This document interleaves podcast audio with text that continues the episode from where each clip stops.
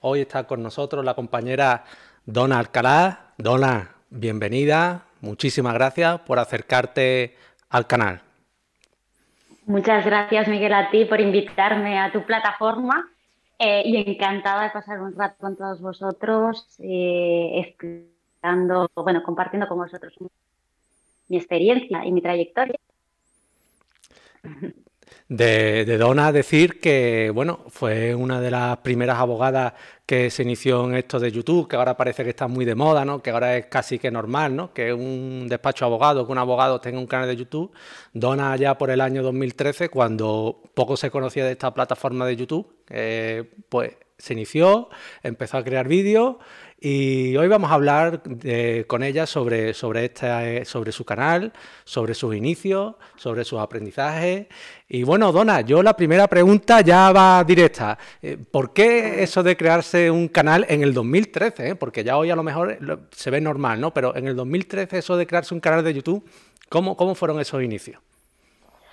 Pues justo estaba en, una, en un momento de mi carrera profesional que estaba planteando un cambio eh, yo estaba trabajando por aquel entonces para un despacho tradicional en el departamento de litigios, entonces yo, mi, actividad eh, diaria era ir a, pleitos y, defender a los clientes en los juzgados, y esa era mi actividad. Llevaba tres años ejerciendo en el departamento de litigios en despacho y, eh, bueno, pasó algo en el despacho y empecé a ver opciones de qué podría hacer fuera de este despacho. ¿no? Eh, la primera opción que te viene a la cabeza es echar currículum y buscar trabajo en otro despacho.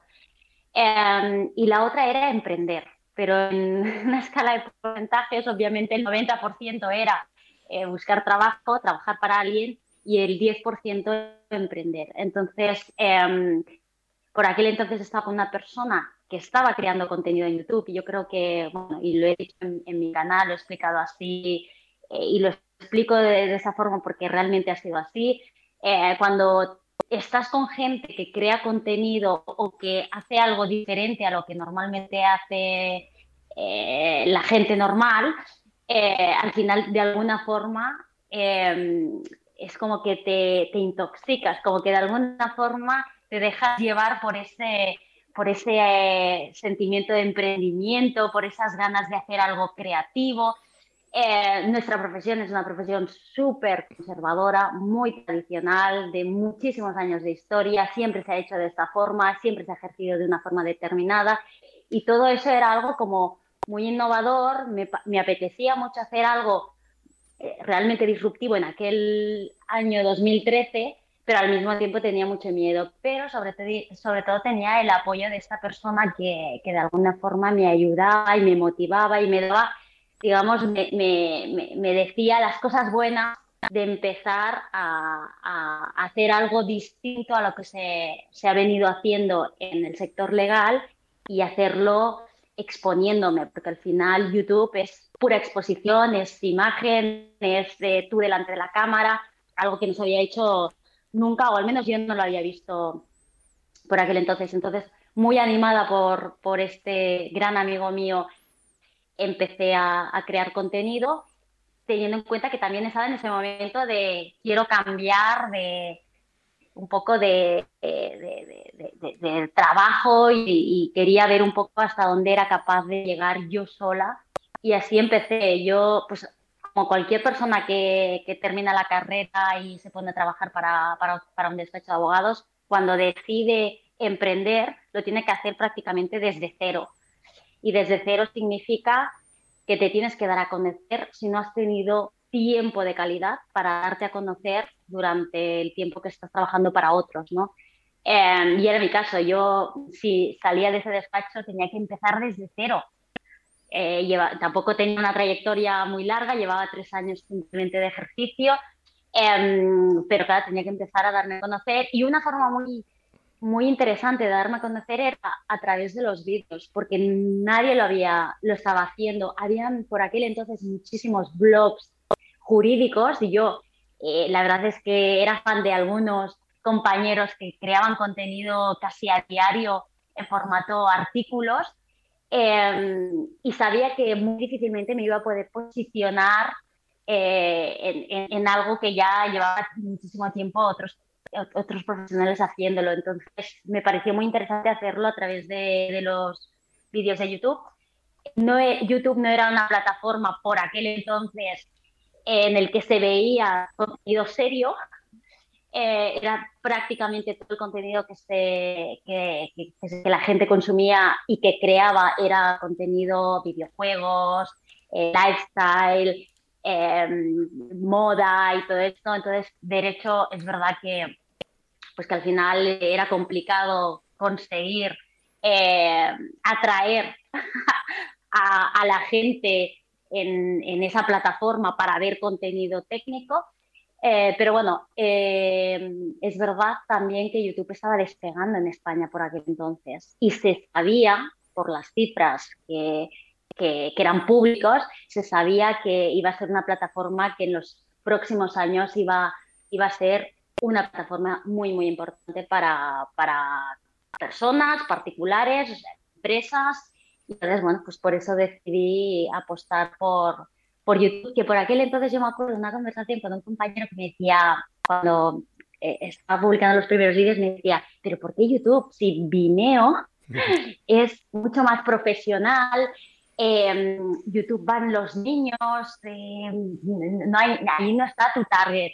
Y yo recuerdo en, esa, en ese encuentro que le dije que, que si tenía que elegir entre Vimeo y YouTube, que iba a apostar por YouTube porque vamos, o sea, por aquel entonces, cuando estaban compitiendo las dos, eh, YouTube se llevaba, se llevaba todas las cifras para, entonces, bueno, Vimeo no me parecía para nada interesante.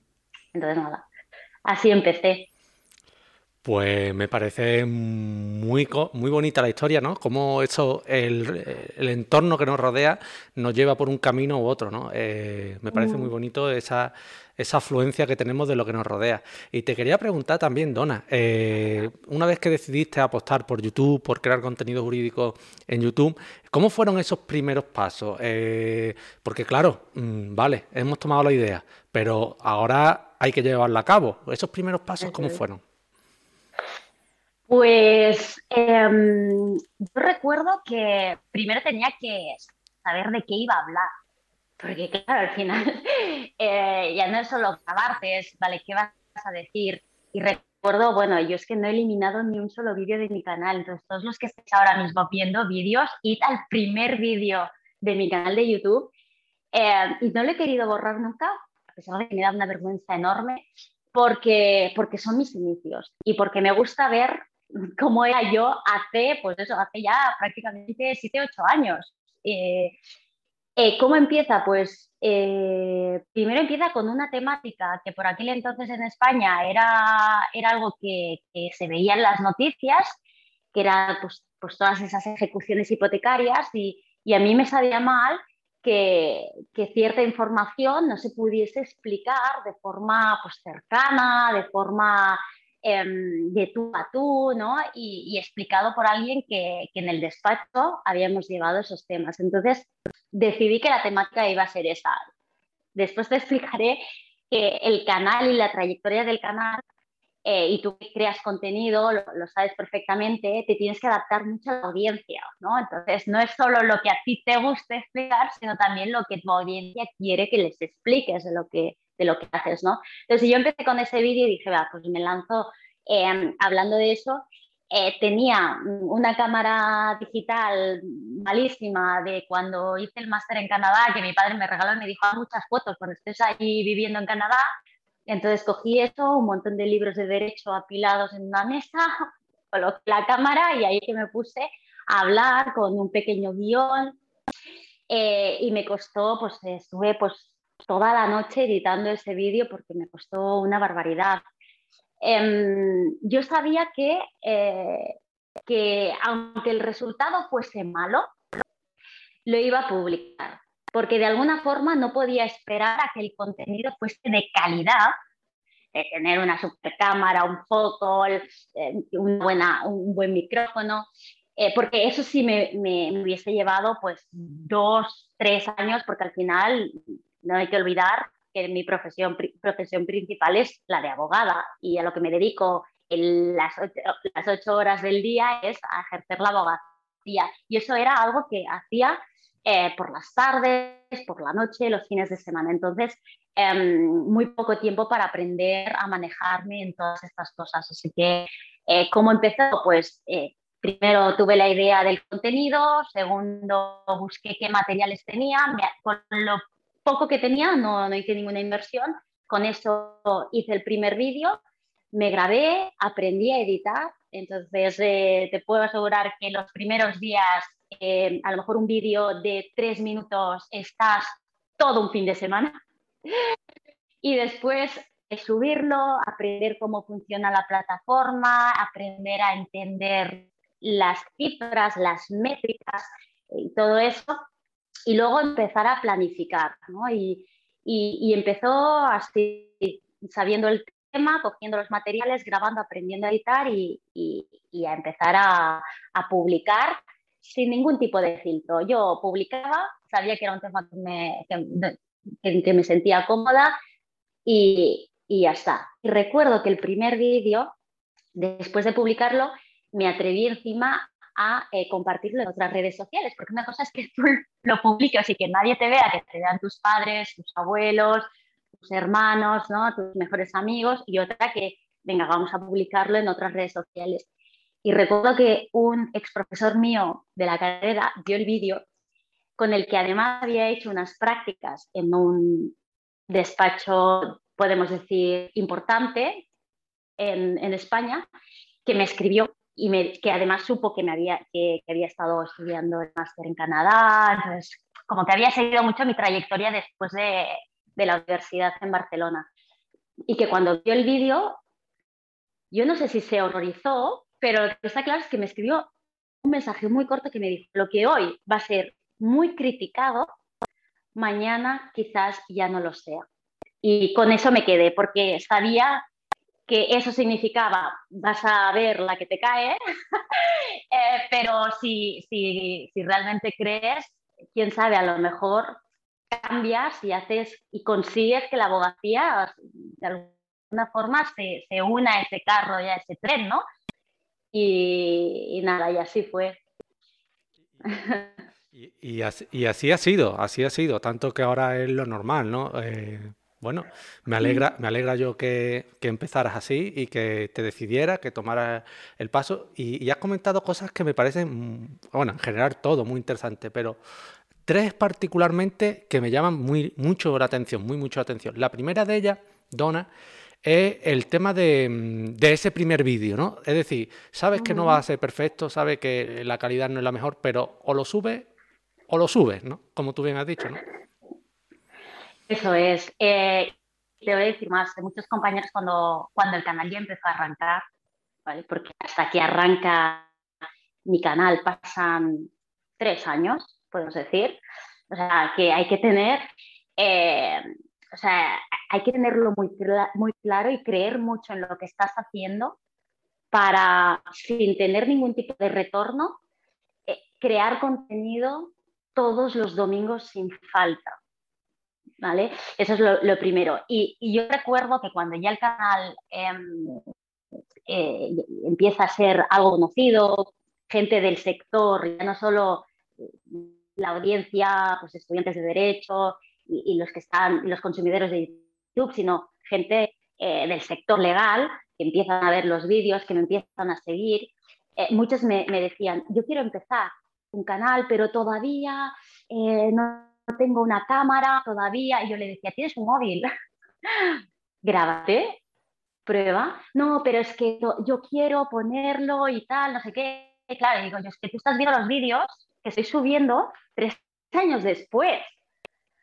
Pero vete a ver los vídeos anteriores, o sea, realmente, y la suerte es que YouTube no penaliza vídeos, ahora ya, pues eso, que si te penaliza el, usuario cuando ve un vídeo que no hay un audio correcto, pues le molesta, ¿no? Pero YouTube en sí no va a penalizar eh, si, no hay una superproducción detrás de un vídeo, si es que está visto, o sea, cualquier otra categoría de canales con mucha menos calidad eh, tienen reproducciones a millones.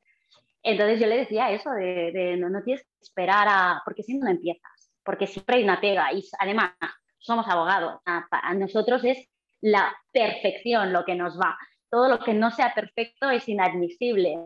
Eh, creo que quien crea contenido en YouTube, abogados que crean contenido en YouTube, de alguna forma es interesante el, trabajo interno que hacen porque tienen que salir de esa, mm, eh, de, esa rigidez e irse a algo pues, totalmente abierto a todo, a probar, a cometer errores, hacerlo eh, en una oficina o fuera. Es como un poco, es una invitación a ser creativo, totalmente creativo. Y obviamente esto, el, aprender a crear, eh, a mí de alguna forma me ha ayudado a pensar de otra forma. Cómo, cómo, prestar el servicio, cómo interactuar con mis potenciales clientes. Y eso es algo que me llevo. Claro que sí. Pues me parece, me parece muy interesante y, yo animo a todos los que nos están, que están viendo, porque sé que hay algunas personas que estaban decididos a crear contenido o incluso que crean contenido, pues eh, eh, que se animen a ello. Es algo que te enriquece, como, como tú bien has dicho, Dona, y te hace crecer como persona. También, eh, Dona, hay una cosa que has dicho y, y también hemos sufrido todos, ¿no? El tema de aprender a editar los vídeos. Yo no sé cómo lo llevaste tú. Yo no sé cómo lo llevaste tú. Es una locura. Además, yo empecé con Final Cut. Yo no sé qué programa de edición utilizas tú, pero en lugar de irme al, al programa de edición sencillo de 1 más 2 es igual a, a 3, yo me he ido a un programa de edición que utilizan profesionales youtubers. Y, pero claro, yo recuerdo que este amigo mío me decía, si aprendes esto, desde ya ya lo tienes fácil. Y es verdad que fue todo un proceso, aprender cómo hacer, tal, después. Bueno, e, es un proceso y eso no te lo quita nadie. Obviamente, si tienes recursos económicos para que alguien te edite los vídeos, ole, ¿vale? Eh, porque obviamente, pues yo, pues en 2013 em, tenía 25 años, eh, no, seis años, em, pues tenía mis recursos, pero yo estaba emprendiendo, no tenía muy claro que no me iba a gastar ni un duro en, YouTube, eh, que iba a ser con lo que supiese y que tenía que aprender. Y sencillamente eso, aprender y, y, eso es lo que hice con muchísima paciencia. Eh, también te digo, muchos fines de semana, eh, muchos fines de semana que implican no estar con la familia porque estás haciendo eso, mm, es una locura. Yo ahora lo veo en perspectiva y ostras, es que si lo tuviese que volver a hacer, a lo mejor me lo, me lo pienso, ¿no? Pero por aquel entonces era una aventura. Eh, también es verdad que no había tanta competencia creando contenido. Entonces, eh, era como mucho más divertido. La plataforma ha evolucionado mucho, el algoritmo de YouTube ha cambiado y variado mucho, hay muchas cosas que han cambiado que de, hecho si eres consumidor de YouTube habrás visto un montón de creadores de contenido que han pivotado de plataforma porque no están cómodos con, con cómo ha evolucionado YouTube y por eso se van a otras plataformas. En fin, eh, por aquel entonces era divertido, no había tantos creadores en mi sector y yo decía, pues venga, va, sí, porque, porque además me divertía, tenía menos responsabilidades, es verdad que a medida que vas, haciendo mayor tienes más responsabilidades, tienes más cosas que, bueno, tienes que compaginar mejor. Por aquel entonces no tenía un despacho, eh, ahora tengo un despacho, tenemos trabajadores, no puedo dedicarle tanto tiempo. Entonces yo creo que era el momento idóneo para saltar y decir, venga, va, vamos a hacer esta locura, a ver a dónde nos lleva. Y, y ha sido, eh, yo es de las cosas que digo y repito bastante a mis socios, eh, si yo mm, finalmente por cualquier cosa me tengo que marchar de este planeta, me voy a llevar eh, millones de mensajes que he recibido a lo largo de este, este periodo en YouTube.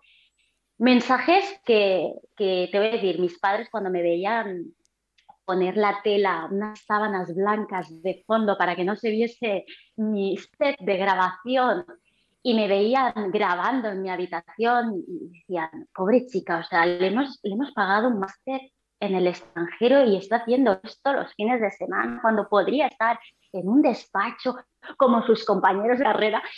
Pero cuando yo recuerdo a mi madre cambiar el chip cuando le leía mensajes de la gente, de madres de, futuros estudiantes de Derecho, eh, de otras compañeras de abogado que, en plan, mi sobrino me ha pedido, eh, me ha pedido por Navidades comprar tu libro, cosas estas que dices, ostras, es que es muy bestia.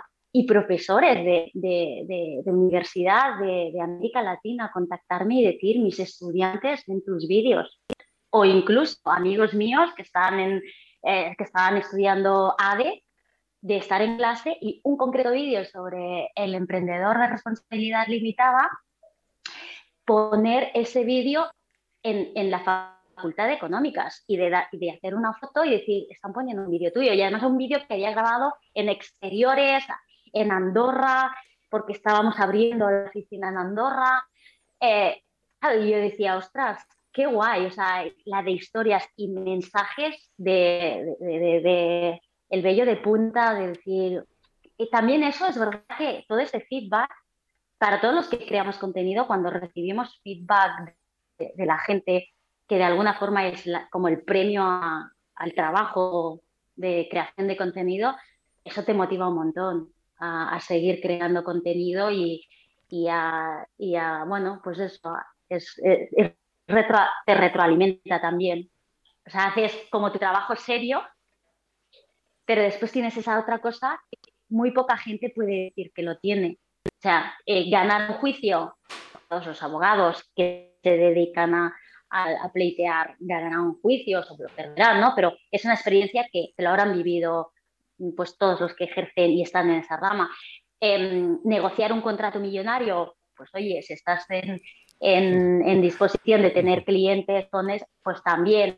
Pero tener eso y al mismo tiempo crear una comunidad tan grande, eso era algo que cuando empecé a grabar vídeos, ni, es que ni lo pensaba. O sea, es que es muy bestia, porque claro, yo, o sea, imagínate, em, cuando grabé el primer vídeo, si llego a saber que iba a tener después el canal tanto impacto, pues a lo mejor me lo hubiese pensado, pues eso, una mejor cámara y tal, ¿no? Pero para nada, en ese momento era simplemente divertirme, pasármelo bien, aprender a hacer, a ejercer mi profesión, pero al mismo tiempo a buscar formas de, de, de, intentar ser más creativa, innovadora para darme a conocer y para de alguna forma dejar una pequeña huella también en el sector legal. Y, ya está, era mi máximo, no, me esperaba para nada, pues eso, toda la gente que finalmente acabó siguiendo esos contenidos cada semana, incluso clientes, que a veces había algún domingo que no subía vídeos y entonces me llamaban, oye, Dona, que he visto que no has subido vídeo. Y decir, hombre, es que estoy con tu caso. Pero de cosas estas de, cosas muy curiosas y, muy guay, muy guay. Eh, o sea, es que tengo mil anécdotas y estas son experiencias que, me las llevo para toda la vida, de historias que si algún día ya las recopilaré, recopilaré todas las historias que, me, ha, me, ha, hecho vivir YouTube gracias a la repercusión del canal. Pues Dona, muy bonito. Me, ha gustado mucho ese toque personal y ese toque de comunidad, los lazos que se crean con, tu comunidad, que es muy bonita. Eh, me ha gustado porque yo también una de las cosas que más se agradece el apoyo de la gente que te sigue. Así que me ha gustado, me ha gustado mucho ese toque. Y te quería comentar también, Dona, eh, a raíz de, los comentarios positivos, la energía positiva, la buena vibra de la comunidad, el reverso, ¿no? El reverso tenebroso, podríamos decir, ¿no? Las críticas, ¿no? Incluso las críticas mm, de los compañeros cuando te inicias en esto. ¿Cómo la has sobrellevado? ¿Has recibido muchas o no ha habido tantas? Mm. Pues eh, si las ha habido, no me lo han dicho directamente. Entonces, bien, ¿vale? pero sí me consta, pues eso, de que oyes, ¿no? Pero eso, tal, que, que ha habido comentarios, pues eso, de que de, que de alguna forma, ah, a ver, ¿cómo te lo explico? Eh, porque no, no, sé exactamente, pero de alguna forma te hacen sentir como que, que estás haciendo un flaco favor a la profesión, como que estás desprestigiando la abogacía, eh, como que no te tomas en serio la profesión, ¿no? Y, después, además, siendo muy joven, pues, pues eso, ¿no? Pues te van a cerrar muchas puertas y seguro que muchas veces, pues eh, seguro que hay gente que, ha podido decir, pues con ella mejor no trabajes o lo que sea, ¿no? directamente yo no lo he sentido, ¿vale? Em, pero sí me consta que, ha habido, que ha habido esos comentarios no, te sé decir nombres, apellidos, ¿vale? Pero que, que, ha habido. Em, en cualquier caso, yo sabía desde, desde el minuto que le di al botón publicar el vídeo, sabía que no iba a gustar. Es más, yo misma era consciente de que, que igual me iba a arrepentir al cabo de un tiempo y que igual estaba, estaba eh, me estaba metiendo en un berenjenal y que, y que a ver luego cómo sales de ahí, ¿no? eso lo sabía y era consciente de que podía pasar todo eso, pero también es verdad que si analizas los vídeos siempre se hacían desde, desde el respeto. Puede que no sea muy profesional que una abogada recién colegiada se esté grabando desde su casa y no desde una oficina, que es donde tendríamos que estar, ¿no? Ah, bueno, eh, quiero decir, em, eh, ahora el teletrabajo, eso de trabajar desde una oficina es algo muy normal, ¿no? Por aquel entonces, bueno, pues sí, eh, es raro. Em, o, por ejemplo, que, eso, que estés hablando delante de una cámara, pues se podría ver como, bueno, eso, muy poco profesional. Pero la verdad es que como sabía que lo hacía desde el respeto, sobre todo desde el respeto. Todo lo que decía no era ni para engañar, sino meramente para informar. Todo lo que pudiese ayudar, pues era para ayudar. Em, y después intentaba, obviamente, que, que, todo lo que se viese fuese muy respetuoso, como un contenido que visualmente fuese respetuoso, no, a ver, no, estaba en una piscina explicando, que a lo mejor eso sí que hubiese chocado mucho más. Al final, bueno, pues es una chica joven grabándose, explicando un tema concreto de derecho. Bueno, mm, choca porque la estoy viendo, no, no estoy leyendo un artículo, la estoy viendo, em, pero de alguna forma es como, oye, pues ni tan mal, ¿no? Entonces yo creo que era más una crítica de, ostras, es que la imagen de la abogacía, esto que haya ahora que ponga ella a grabar, joder, es que somos profesionales de traje y corbata, de estar en una oficina con un montón de libros en, en, estanterías, no una tela, eso lo puedo entender, pero como el contenido en sí era al final muy respetuoso y no decía nada que no fuese que, que no fuese algo que está en la ley o no me inventaba nada, no, engañaba, no mentía, pues al final pues, pues esas críticas no iban a más, era más pues eso, ¿no? De, pues, ¿has visto a esta chica ahí? Bueno, pues a lo mejor unas risas, pero, pero después también te voy a decir otra cosa. Esos mismos que criticaban, porque algunos obviamente sí quiénes son, después me han invitado a eventos, o sea, no digo más, ¿vale? Entonces, también es verdad que dices, yo no digo nada, yo digo, pues claro que sí, yo voy a esos eventos, porque también entiendo que, que si em, la abogacía se ha hecho de una forma toda la vida y se ha publicitado, comunicado, presentado al público de una forma, presentarlo de una forma totalmente radical, pues requiere su tiempo de adaptación y obviamente hasta que no vean que, oye, pues que, que tampoco es para tanto, pues, pues unas risas, pues eso. Pero a mí no me ha afectado. Quizás te diría que me ha afectado más comentarios de seguidores, que no, ¿sabes? Pues que te dicen cosas que a lo mejor dices, mm, ¿qué dices, no? Pero, pero del sector legal, nada, no, no, no me no me ha molestado.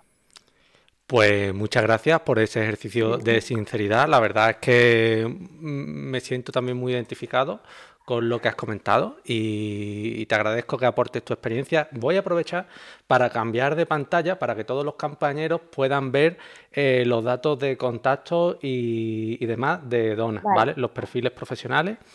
Los tenéis ya en pantalla y bueno, eh, cualquiera que se quiera comunicar con ella, pues ahí están los datos. Otra cosa también quería decir. Eh, eh, estoy viendo que hay preguntas por el chat. Si os parece, y me parecen además muy interesantes, y si os parece, la dejamos para cuando terminemos un poquito el tema de YouTube, que yo sigo con algunas inquietudes. Pero me parece, por ejemplo, la de Adrián eh, muy, muy oportuna y muy interesante, y la dejamos para el turno, ¿vale? Y también gracias a todos los nuevos seguidores y a todos los nuevos suscriptores. Dona, que esto es un breve inciso, pero tú sabes que mm, como todas las plataformas hay que publicitarse y hay que... Claro que sí, claro que sí. No, no, eh, haces bien. Todos a suscribirse al canal, a darle like y a comentar muchísimo.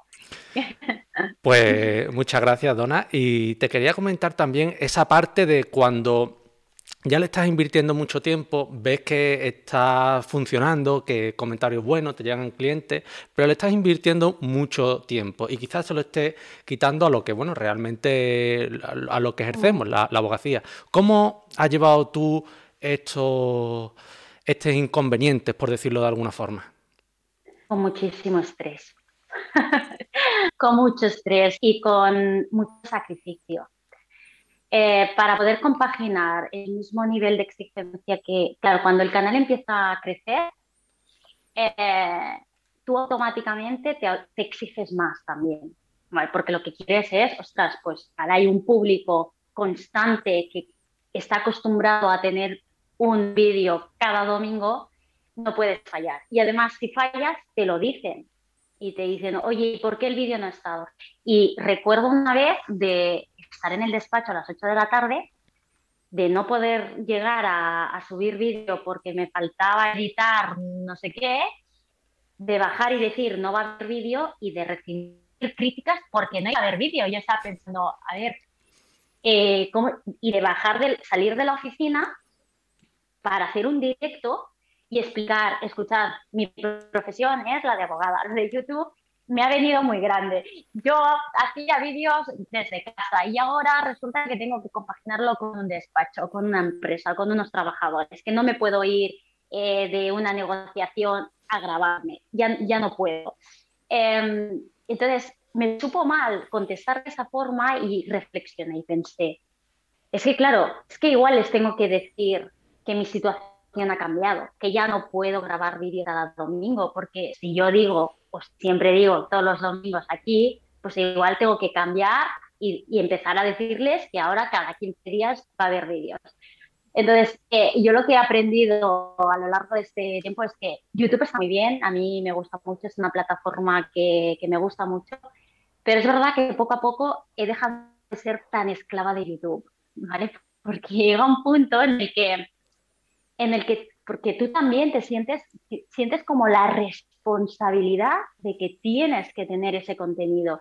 Y al final te acabas dando cuenta de que es como si trabajases para YouTube. Que si no, no YouTube no te dirá nada, pero tus seguidores sí.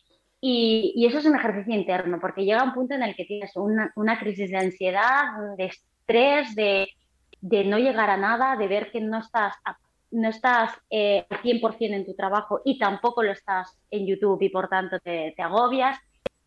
Yo lo que solía hacer por aquel entonces era tomarme un respiro en YouTube, decir que desaparecía un tiempo y después volvía con más energía. Eh, bueno, ha sido un aprendizaje, es como en la vida normal, ¿no? Cuando compaginar vida personal, familiar con la vida laboral, pues aquí lo mismo, pero además se añade la creación de contenidos. Em, yo me he ido quitando esa, esa, responsabilidad, esa etiqueta y peso de tienes que crear contenido para decir, vale, ya está, lo he creado, hay contenido que, o sea, hay contenido, eh, vídeos que grabé hace cinco años que todavía a día de hoy eh, se están comentando, se está viendo, entonces, es como que todo el contenido que en aquel momento quería crear y compartir ya está en la plataforma. Es verdad que puedo haber modificado, cambiado alguna opinión respecto a alguna cosa y podría hacer pues, otro contenido refrescando alguna cosa. Pero realmente la chicha, eh, o sea, tienen creo que más de 200 vídeos eh, con mucho material diferente para diferentes eh, perfiles de, suscriptores. Entonces, eh, también veo que, que, bueno, que, con el contenido que hay tienen de material de sobra y ahora ya es como un contenido más de esto me apetece hablar mucho de esto y trato de convencer o de alguna forma eh, compartir algo que a mí me interesa y que a ellos también se lleguen a interesar. Entonces ya no hago tanto el contenido que ellos pedían y, eh, y estoy en un proceso de crear el contenido que a mí ya me gusta cuando puedo y, sin estrés. Pero es muy difícil compaginar, es que al final tú tienes que ser consciente de, de qué es lo que te da dinero, porque al final todos tenemos que pagar facturas a final de mes y obviamente YouTube, a pesar de que gano dinero de YouTube, que no es mucho, claro, yo donde me gano el dinero y, con lo que pago las facturas es con, es con actividad profesional, no con YouTube. YouTube es algo que compagino, que es complementario, que me ha ayudado a, posicionar el despacho, porque al final YouTube es, es Google y ayuda a posicionar también a nivel de SEO de forma orgánica. Bueno, pues se, ha retroalimentado, pero, pero hay que saber dónde focalizar las energías, saber exactamente y que eso porque si no al final, si no te diviertes creando el contenido, porque yo al principio me, lo pasaba súper bien, pero llegó un punto en el que me estresaba crear contenido y, y decían, es que no puede ser que, que, esté preparando la cámara para grabar más por obligación que por ganas de compartir algo. Entonces también veía que los vídeos, a pesar de que ranqueaban muy bien y funcionaban muy bien, tenía que hacer como un sobreesfuerzo y muchas veces grabar por las noches. Y claro, dices, es que este ritmo de, de trabajo, de estar por las mañanas hasta la tarde trabajando en casos de clientes y después eh, coger una libreta y pensar cómo plantear, cómo enfocar el contenido, porque hay todo un trabajo, o sea, es que no es tan, no es solo, bueno, acá no es más sencillas, pero hay toda una fase de, de preparación, de cómo lo quieres editar para llamar la atención, qué es lo primero que vas a decir, hay toda una serie de estrategias para, para retener a la audiencia. Esto, ¿cómo lo aprendes? Pues lo aprendes viendo tus cifras, las métricas, eh, qué vídeos están funcionando, que no, eso requiere tiempo también. Entonces, porque grabar vídeos por grabar mm, sin ver un poco cómo está funcionando el canal y qué es lo que te pide la audiencia tampoco, ¿no? Entonces, bueno, es saber compaginar y en algún momento decir, vale, ahora estoy en una fase distinta a mis inicios, vamos a reestructurar los tiempos. No puedo estar tanto tiempo en YouTube porque tengo una empresa. Entonces, saber decir eh, no a vídeos cada semana y, y, a decir pues cada 15 días o algo así, algo razonable para no, para no frustrarte. Pues me parece muy interesante, me parece muy interesante todo lo que, lo que has comentado, Dona. Y bueno, es verdad que es un camino, YouTube es un camino y cada uno lo vive de una manera distinta. Y a este respecto, mm, a lo que has comentado, me, gustaría indagar, ¿no? El tema de las estadísticas, ¿no? Y lo que el estrés que muchas veces supone estar pendiente de las estadísticas. ¿Tú cómo lo manejabas? Eh, ¿Qué nos puedes decir? A ver, eh, al principio, te hablo del primer año del canal, era, era muy triste ver mis estadísticas, es que lo veían 50 personas, 100 como mucho, eh, nada, entonces era como muy aburrido. Entonces, está bien porque no tienes el estrés de, estar simplemente grabas, ¿no? Cuando ya empiezas a tener más seguidores, cuando empecé a tener 50.000 seguidores, con muchísimos comentarios, empiezan a seguirte todas partes, empiezan a enviar mensajes, pues dices, ah, pues mira, voy a empezar a mirar esos comentarios, esos likes, voy a interactuar, porque lo decía antes, ¿no? Al final estás creando una comunidad y la comunidad lo que quiere es interactuar con la persona, no es que crees contenido, desaparezcas el, domingo, el domingo siguiente, crear otro contenido, desaparecer toda la semana. No, no, no, es que el que crea contenido tiene que interactuar con la audiencia, tiene que mirar, pues eso. Eh, yo miraba mucho los likes, por aquel entonces miraba mucho los likes, los dislikes, eh, miraba los comentarios, trataba de contestar a todos y llegó un punto en el que era incapaz de contestar a tanta gente. O sea, de decir, No, porque me, tiraba a lo mejor un sábado hasta la una de la mañana contestando mensajes, emails, eh, en diferentes redes sociales. Entonces era en plan locura. Entonces dije, bueno, pues comentarios, comentarios, eh, simplemente contestaré algunos, pero sí que miraba y me hacía muchísima gracia en el momento en que empezó a crecer el canal ver o tratar de entender dónde estaba esta audiencia ubicada en un mapa, ¿no? Eh, me lo pasaba súper bien. Es algo que a día de hoy sigo disfrutando, eh, creo menos contenido, pero bueno, tú que también usas, eh, creas contenido en YouTube, pues, que te permita ver qué países, los top 5 de países que te den, la franja de edad, que te digan sobre qué vídeos son los que más más les gustan o que hay más retención. A mí eso me gusta, sobre todo porque de alguna forma eh, te ayuda a, crear los futuros vídeos. Pues, obviamente si tienes un target muy concreto con una edad concreta, pues sabes que está en, en una fase profesional X y entonces es muy probable que quieran conocer experiencias relacionadas con esa etapa de su vida, ¿no? Eh, te da muchas pistas de las métricas, pero sobre todo a mí lo que me hacía mucha ilusión era, joder, cada vez que subíamos de seguidores, em, yo decía, ay, pues mira, ahora eh, tengo tantos seguidores que no entrarían en la sala de congresos de la Facultad de Derecho.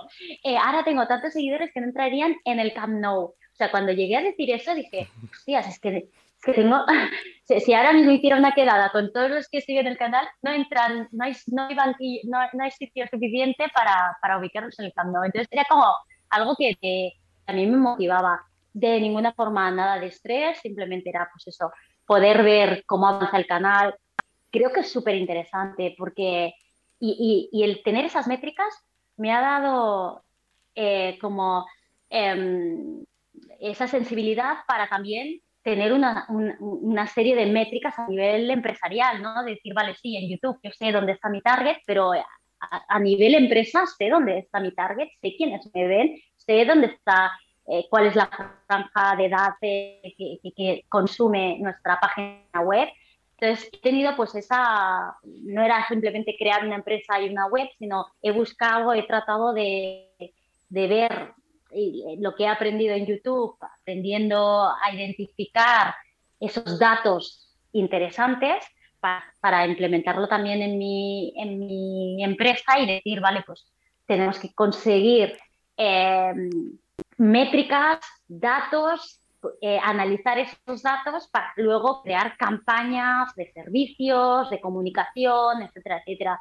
Y esto, no, e, esta manera de pensar, cuando creamos un contenido en el blog o, en, o, queremos promocionar un servicio, me lo ha dado, por supuestísimo, YouTube. Y gracias a las métricas, porque, joder, lo que tiene de bueno YouTube, que no tiene otras redes sociales, es, por ejemplo, a diferencia de Twitter, tú escribes un tweet y ese tweet desaparece. A menos que te vayas abajo, abajo, desaparece. YouTube no, o sea, puedes tener contenido de hace ocho años que, le puede llegar a una persona a día de hoy sin prácticamente hacer mucha búsqueda. Hostia, ¿sabes? Los tweets se pierden, YouTube no, a lo mejor te está recomendando todavía porque es un vídeo que, jolín, por el título, por el contenido, por lo que sea, eh, pues eh, sigue siendo un vídeo de actualidad y lo has publicado hace ocho años. Y eso es súper positivo. Y eso lo ves a través de, del YouTube Creator que, tienes toda esa gama de, métricas muy útiles para, el creador de contenido. Sí, sí. Pues me, alegra mucho escucharte hablar de las estadísticas y sobre todo porque también las sufro, eh, entre comillas, ¿no? Porque te sirven para mejorar y hacerte una idea de, cómo va el asunto. Y, me alegra que también no soy el único que, se raya eh, yendo más allá de la métrica de las visualizaciones y demás, sino que va a la retención eh, y bueno, comentarios bonitos por aquí y, se lo agradezco y, me y te agradezco mucho también la, la, experiencia, que nos cuentes tu experiencia, Dona. Y yo para, porque también estoy viendo que me, estoy yendo un poquito de tiempo, eh, la última pregunta que me gustaría hacerte sobre el canal de YouTube es una pregunta doble, pero voy a aprovechar para meterla. El tema del estado actual de tu canal, cómo lo enfocas a futuro, ¿vale? Y sobre todo, eh, si te gusta hacer un ejercicio retrospectivo de mirar tus primeros vídeos, de ver cómo has cambiado, porque a mí la verdad es que me gusta, entonces me gusta también saber tu opinión. Dona. Voy a empezar por la última, eh, me gusta.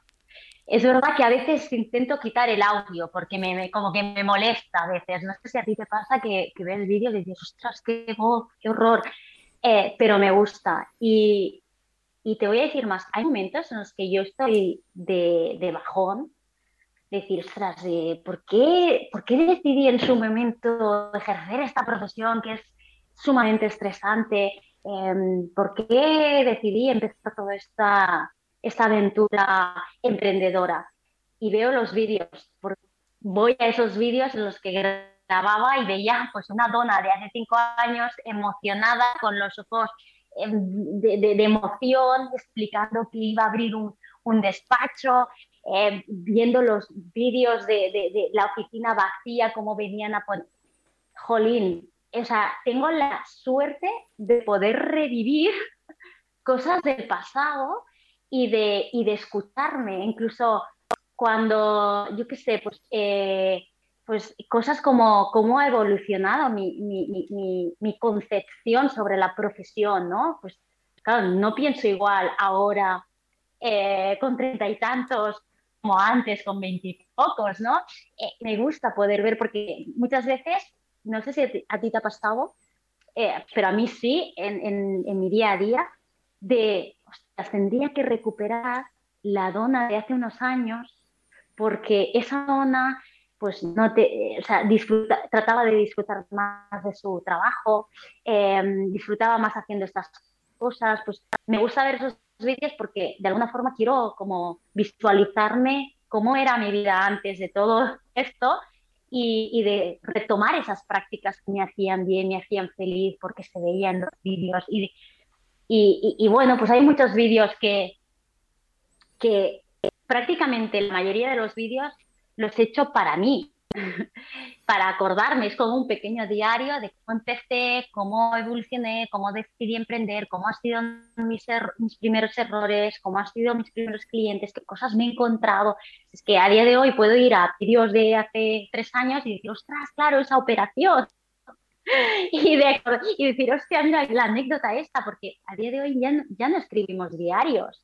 El diario personal que escribíamos de pequeño, donde decías, querida diario, hoy he hecho esto. Pues yo tengo YouTube, tengo la suerte de poder verme, de poder eh, también, cuando ves la evolución del canal, ves cómo el, contenido va variando a riesgo en algunos vídeos. Entonces me gusta ver también el, madre mía, cómo se te ocurrió hacer este vídeo y encima subirlo.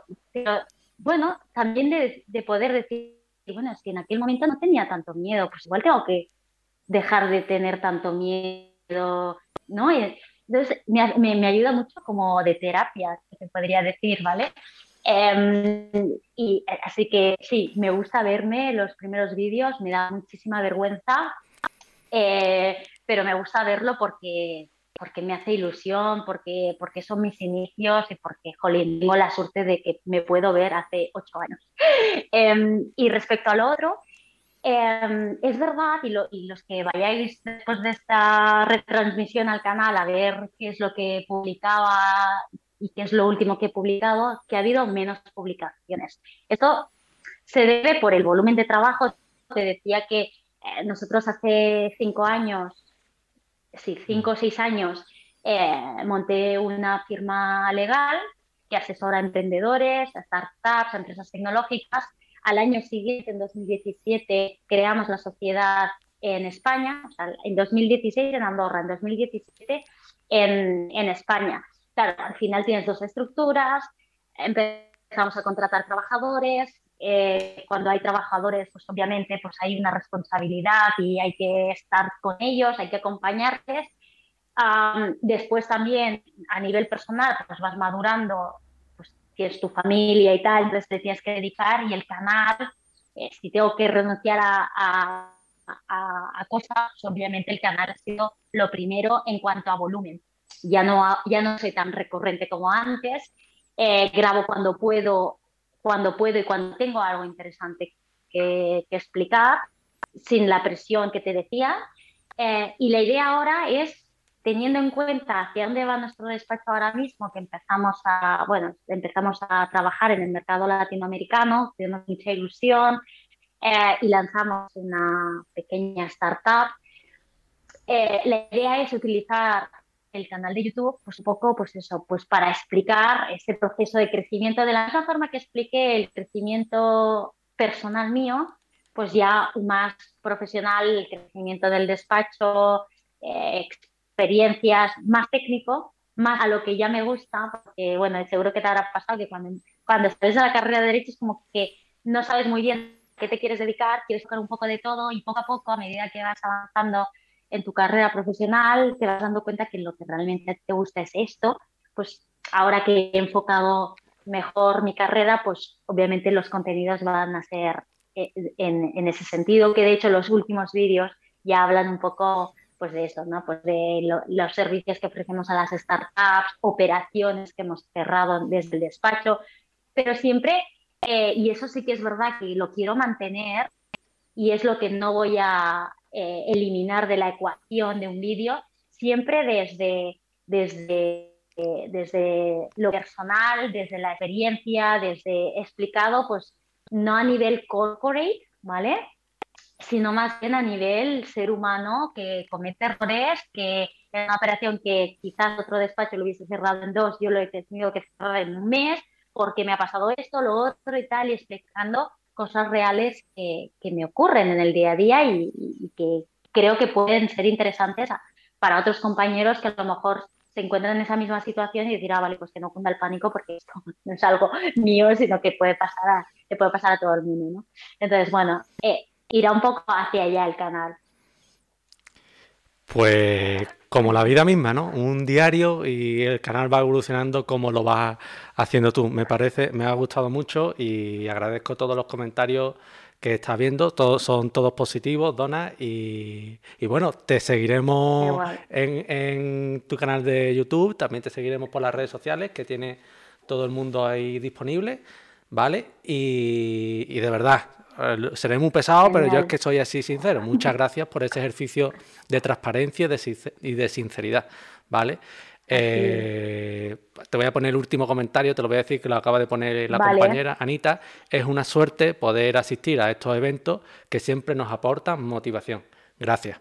Bueno, la motivación la está aportando totalmente Dona, que yo estoy escuchándola también y me está motivando a mí. genial, genial, nos automotivamos. Y Dona, a mí me gustaría, eh, por mi parte, eh, comentar ese, esa nueva empresa, bueno, nueva, ya tiene tiempo, pero eh, que nos hablara sobre ella. Y Mindset, ¿no? Esa apuesta personal más allá de YouTube. Háblanos sobre ella. Vale, bueno, me hace mucha ilusión hablarte de Mindset, ¿no? porque al final es un proyecto que nace de, de esa decisión de emprender que te contaba en 2013, ¿no? Cuando decido crear el canal de YouTube sé muy bien hacia dónde me lleva, pero lo que tenía muy claro cuando decidí salir del despacho era que me gustaría crear algo que fuese totalmente diferente. Un despacho de abogados muy moderno, muy fresco, muy cercano, eh, atrevido, utilizando eh, las herramientas tecnológicas y, las innovaciones tecnológicas que se iban desarrollando en ese preciso momento, con un lenguaje totalmente eh, mm, no técnico que pudiese entender todo el mundo. Por aquel entonces me estaba rodeando de muchísimos youtubers que hoy día son grandes creadores de contenido.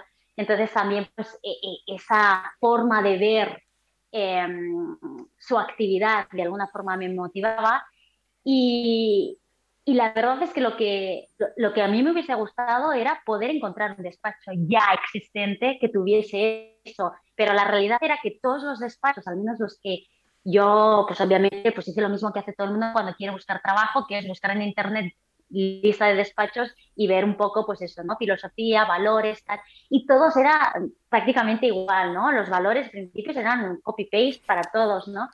Como era un estándar. Entonces, eh, claro, dije, si, no, esto no existe, ¿podría yo crearlo? Y ahí empieza la historia de Mindset Law, ¿no? La, historia de, de, joder, pudiendo trabajar para alguien y tener una vida estable, económica, financieramente, crecer y no tener que preocuparme por si puedo o no pagar la factura, decidí hacer todo lo otro porque realmente creía que, que, que,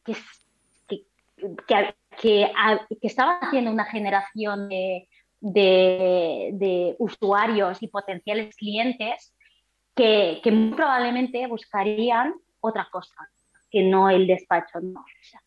además, también se suma que seguro que lo has vivido, de estar en la discoteca y de estar hablando con un desconocido, decir, bueno, a mí me ha pasado al menos, ¿no? decir, ¿y a qué te dedicas? Decir, abogada y empezar, uy, uy, uy, uy, uy, problemas, problemas, pica pleito, tal. Y yo decía, pero es que no es eso, o sea, ¿por, ¿pero por qué? ¿Por qué abogada es igual a, a picapleitos? ¿Por qué abogada es igual a problema? ¿Por qué no se, le, no se le ve al abogado como lo que es? Un solucionador de problemas. para mí era como, no lo entiendo. Y como en la carrera de Derecho al final estás como en tu mundo, no hay una conexión directa con lo que ocurre en el, en el exterior, tú estás ahí en tus, con tus libros y tal y te crees el rey del mundo y cuando sales, pues resulta que pues tampoco es como te esperabas la profesión, eh, la gente pues no, ve con buenos ojos los abogados y, dices, bueno, pues hay que hacer un ejercicio de, de decir, no, no, no, no, es que mm, tú estás haciendo esto y yo estoy haciendo esto y, y lo hago igual que tú y, de una forma cercana, ¿no?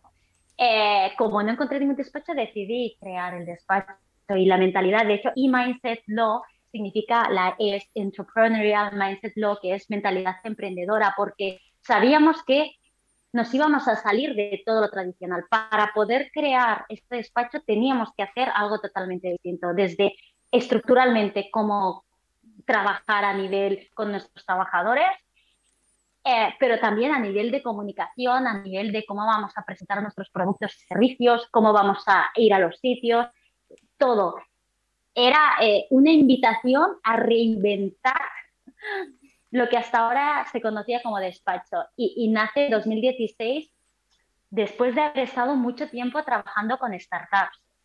Creo que el mejor ejercicio, y es una de las cosas que digo a, a muchos estudiantes de que siguen mi canal de YouTube, poder trabajar o seguir a una startup, ver la evolución de una empresa tecnológica, es el mejor máster que puede hacer uno a nivel de saber tú después cómo trabajar con ellos. Pensar como una empresa tecnológica para mí es fundamental porque al final ellos piensan, con los pocos recursos que tengo, ¿cómo puedo llegar a, facturar millones? Pues lo mismo, ¿no? Pues tenemos los recursos que tenemos, ¿cómo podemos llegar a cuantos más clientes mejor. Eh, eh, los años previos de crear Images no eh, estuvimos trabajando con empresas tecnológicas, con incubadoras, con aceleradoras de empresas tecnológicas, con fondos de inversión que invertían en esas startups y pudimos aprender un poco pues, la visión de, negocio de los inversores, la de los emprendedores y nosotros decir, vale, pues a ellos les está funcionando esa forma de comunicar, vamos a hacer lo mismo desde Imenseto. A ellos les está funcionando hacer esto, vamos a hacer lo mismo. Ellos tienen una estructura eh, totalmente horizontal, vamos a ver si podemos introducir una estructura horizontal también en nuestro despacho. Y, ha sido todo muy natural. O sea, cuando me dicen, tú soñabas con crear, yo estaba en la facultad de Derecho y no sabía que iba a crear un despacho. Eh, pero es verdad que según con quién estés, con quién te rodees, según lo que a ti te guste, pues, eh, al final, hoy, hoy día tenemos la suerte de tener las redes, sociales, que cuando te gusta alguien lo vas a buscar en todas sus redes sociales porque quieres saber cómo vive a nivel personal, quieres saber cómo piensa, quieres saber su trayectoria profesional y tienes Instagram, y LinkedIn para conocer todo esto y quieres ser él, ¿no? Entonces, eh, sin necesidad de comprar tu libro, o sea, le sigues, ves cuál es su rutina, eh, entonces, bueno, pues nosotros hicimos un ejercicio de empaparnos de todo lo que estaban haciendo los que no eran del sector legal. y decir, vamos a copiar lo que hay fuera e introducirlo dentro. Y ha sido el ejercicio que hemos, que hemos estado haciendo. Hoy nuestro, trabajamos con empresas tradicionales que se están transformando a nivel digital, trabajamos con empresas tecnológicas, con emprendedores, trabajamos con youtubers, con influencers, eh, donde tienen, eh, bueno, diferentes retos legales, eh, que, no son pocos, porque que al final, aunque sea un youtuber, tiene muchísimos retos a nivel de crecimiento, a nivel de negocio, pues tienen una serie de cosas que, que, hay que solucionar. Y después la empresa tradicional de hoy en día, que obviamente para sobrevivir tiene que innovar, pues también estamos ahí para ayudarles, ya sea en formas alternativas de financiación, en introducción de tecnología y ayudamos siempre desde el punto de vista del derecho de los negocios. Y, eso es lo que llevamos haciendo desde el 2016 con una empresa en Andorra. Eh, entonces, bueno, tenemos muchos clientes en Andorra. No voy a decir nombres, pero bueno, conocéis a mucha gente que ha ido a Andorra. Algunos de ellos son clientes nuestros. Y después también en España, donde el ecosistema emprendedor está muchísimo más desarrollado que en Andorra y que, por tanto, obviamente, nosotros para poder eh, de alguna forma, para poder ayudar a los negocios que se ubican en Andorra, tenemos que estar en España porque España está 10 años más avanzada que Andorra y todo lo que está pasando en España, o te diré más, en la Unión Europea, eh, a, los años siguientes llegan a Andorra. Tenemos esa capacidad de poder, eh, de alguna forma, prevenir lo que va a pasar y reajustar, diseñar nuestra propuesta de valor. Entonces es súper divertido estar en los, en los dos. Y hoy día, pues bueno, trabajamos con empresas tecnológicas. Que fíjate, es que las empresas tecnológicas tienen incluso socios, socios importantísimos. O sea, no es que trabaje para eh, una empresa y que las personas que están en esa empresa no son conocidas. No, no, es que tenemos inversores muy conocidos, estamos cerrando operaciones o sea, que, que, si salen en los medios de comunicación es como, qué guay, lo estamos haciendo sin ser un cuatro casas, sin ser un Roca sin, sin ser un gran despacho. Y esto es posible hoy día gracias a las nuevas tecnologías, porque tienes, porque no tienes que gastarte ni un euro en salir a la vanguardia, porque hoy día pues, pues no hace falta, en las redes sociales te puedes promocionar y, el impacto es, es, brutal. Por eso creo que el emprendimiento, cuando nosotros lanzamos Imagine Law, era en un momento donde el entorno era favorecedor para emprender, no era como muchísimas barreras y cómo te vas a dar a conocer, pues si no tienes 4.000 euros para salir en la vanguardia o en la tele o en lo que sea.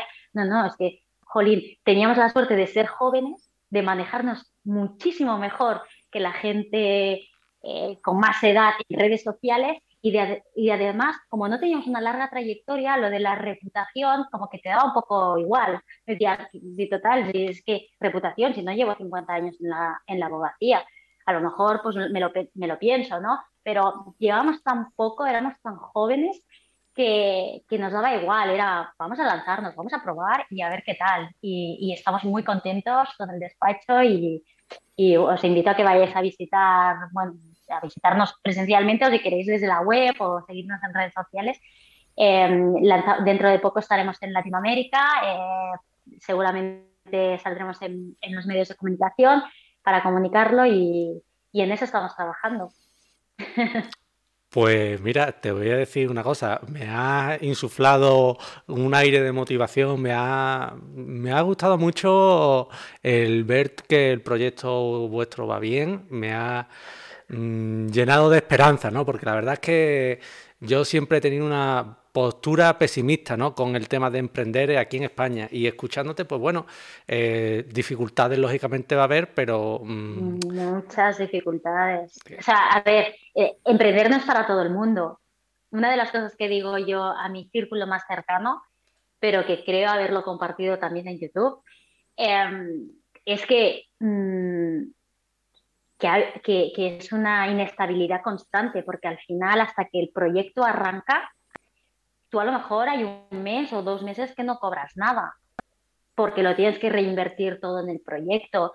Y tienes que, pues yo obviamente, eh, yo estaba en un piso, en una zona muy buena de Barcelona, pagándome un piso y de golpe para emprender tuve que dejar el piso, volver a casa de mis padres, em, grabarme desde mi habitación de cuando yo era estudiante, pero bueno, eh, es que por eso, o sea, o tienes que tener muy, muy claro, estar muy, muy convencido de lo que, eh, de, que aquello que quieres hacer em, te llena o, realmente crees que, que jolín, que, va más allá de ti, porque yo, lo siempre digo que no es que, no era, el objetivo no era crear un despacho y ya, porque, porque para eso no hay ninguna necesidad, hay miles de despachos, te unes a cualquiera y listo, pero sobre todo era crear un despacho que realmente pudiésemos decir, hostia, sí, pues mira, mm, nos recordarán porque creamos el canal de YouTube y luego el libro y no sé qué, y porque la gente,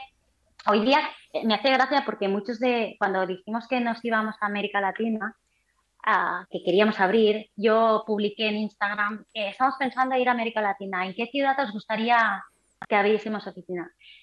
Bueno, es que todavía guardo los pantallazos de recuerdo eh, no sé, eh, Ciudad de México, en no sé qué, en un montón de países, en España, un montón de sitios. Yo aluciné y dije, hostia, eh, ¿sabes? Dices, ¿YouTube te da algo? YouTube me da pues que gente quiere trabajar para mi despacho y que quieren que vaya allá a abrir y que por tanto probablemente esos estudiantes que algún día serán profesionales me puedan proponer una alianza estratégica sin prácticamente haberme movido de aquí. ¿no? Y, muchos de ellos lo que decían es, e, en América Latina queremos algo con esa filosofía, con esa mentalidad. Entonces, el, objetivo de vamos a crear algo para, para, convencer de que puede ser diferente el ejercicio de la abogacía, lo hemos conseguido. Por, eso no era crear el despacho para facturar, era crear el despacho sobre todo para, para crear algo nuevo y que a partir de ahí otros pudiesen decir, va, pues yo voy a coger esto y hacerlo mejor. Y ojalá, porque entonces de alguna forma estamos progresando a un camino muy interesante, muy... Eh, que, yo lo digo, si fuese estudiante de Derecho hoy, jolín, es que hay, tantas cosas en, las que pueden innovar y crear y, de esto que, es fascinante, ¿sabes? En, en, hace unos años esto era impensable, pero hoy día hay tantas cosas, herramientas y demás que, es, una maravilla, pero no es para todo el mundo. Hay que saber que hay momentos de no facturación, de sacrificio, de dejar tu piso de Barcelona para irte a casa de los papis. Eh, pero es que después yo, trabajando con emprendedores, es algo que yo he visto. No es algo como, es un fracaso, has fracasado, te han pagado la carrera y estás viviendo en casa de tus padres con veintitantos años fracasada. Eh, no, de hecho todos los, emprendedores con los que trabajo, todos salen de casa de sus padres, salen de, estar en casa de sus padres creando, trabajando y después de, expandir su negocio y, demás. Jolín, pues, pues, eh, pues no hay que tener miedo a esas etiquetas y, fracasar ha sido el éxito de Mindset Law gracias a esos fracasos, eh, a ver, el éxito definido, pues hay muchas definiciones, ¿no? Pero un proyecto que, en el que ahora mismo hay gente que está trabajando con nosotros, que se une al proyecto, que nos está ayudando a hacerlo crecer. Que, entonces, para mí eso es un éxito, que ya no eres solo tú, sino que gente quiere venir a trabajar contigo. Eh, bueno, pues, em, pues eso que, que te llevas. Es verdad que has tenido que pasar por una situación que a lo mejor no es tan agradable, pero bueno, es eso, si crees mucho en tu proyecto, ¿por qué no? No es fácil, pero si, lo, si crees, adelante.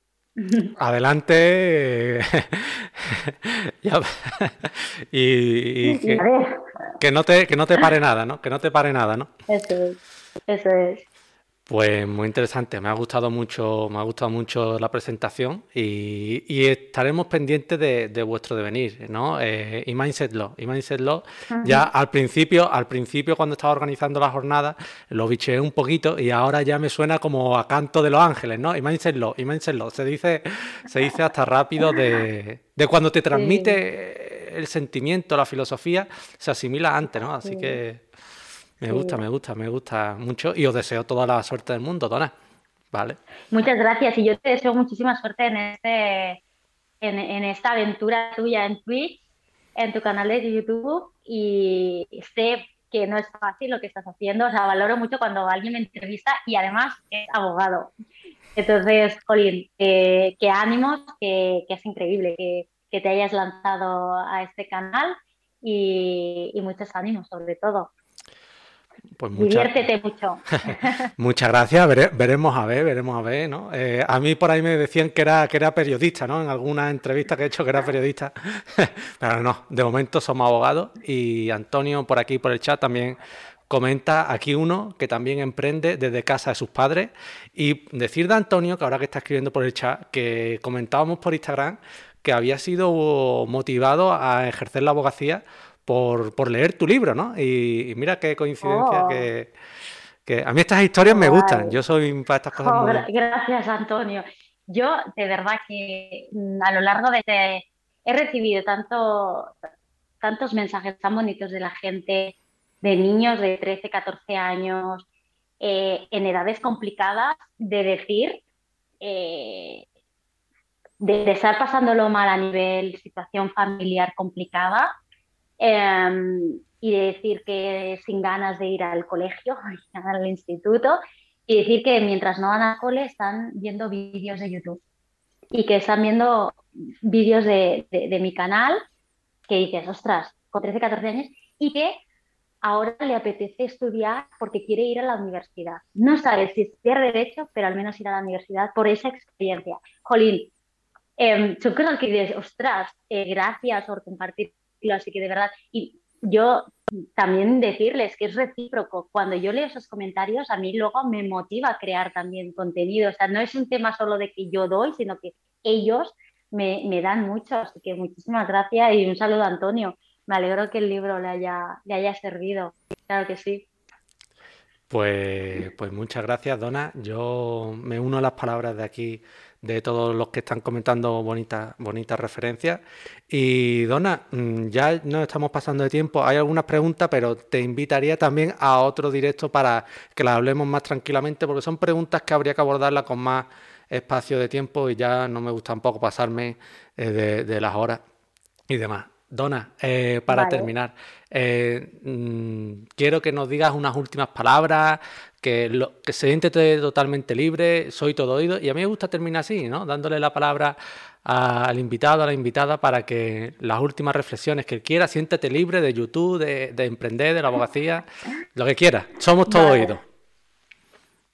Vale, bueno, yo creo que todos hemos pasado una mala época con el tema del COVID, así que mi reflexión y mi últimas, mis últimas palabras van a ser que yo sé que el día a día es un estrés constante, ya seas estudiante, trabajador, abogado, emprendedor, eh, pero yo creo que al final, final, final del día, lo que, lo que es importante de verdad son las personas que nos rodean. Entonces, em, sí, estrés, pero que, que no, no intentemos que eso no nos afecte porque al final lo verdaderamente importante es nuestra familia, la gente que nos quiere y en esos momentos de bajón son los que van a estar. El trabajo no va a estar contigo, los clientes no van a estar contigo, así que eh, yo os animo a que le deis importancia a lo que realmente importa, que son ellos, y no, bueno, pues al trabajo, porque no vale la pena dejarse la salud en eso. Y, es y te lo dice alguien, además, que, que ha tenido muchos picos de estrés, de ir al médico, de tener brotes, Em, de pasar noches hasta las 10 de la noche en el despacho comiendo pizza porque no llegaba y ahora me doy cuenta de que, de que tonta de mí porque, porque no. Entonces yo ahora, por ejemplo, estoy en un punto en el que valoro acabar a ciertas horas y, dedicar tiempo de calidad y animo a todo el mundo a hacerlo porque jolín, el COVID nos ha demostrado que podemos estar un día y el día siguiente desaparecer, con lo cual vayamos a disfrutar y a, pasar tiempo con los nuestros. Pues bonita reflexión, Dona, y, de verdad, muchas gracias por acercarte al canal. Y bueno, nos quedamos, quedamos citados para siguientes, ¿vale, compañera? Eso es. Hasta luego, muchísimas gracias a todos. Un abrazo, Miguel. Hasta luego.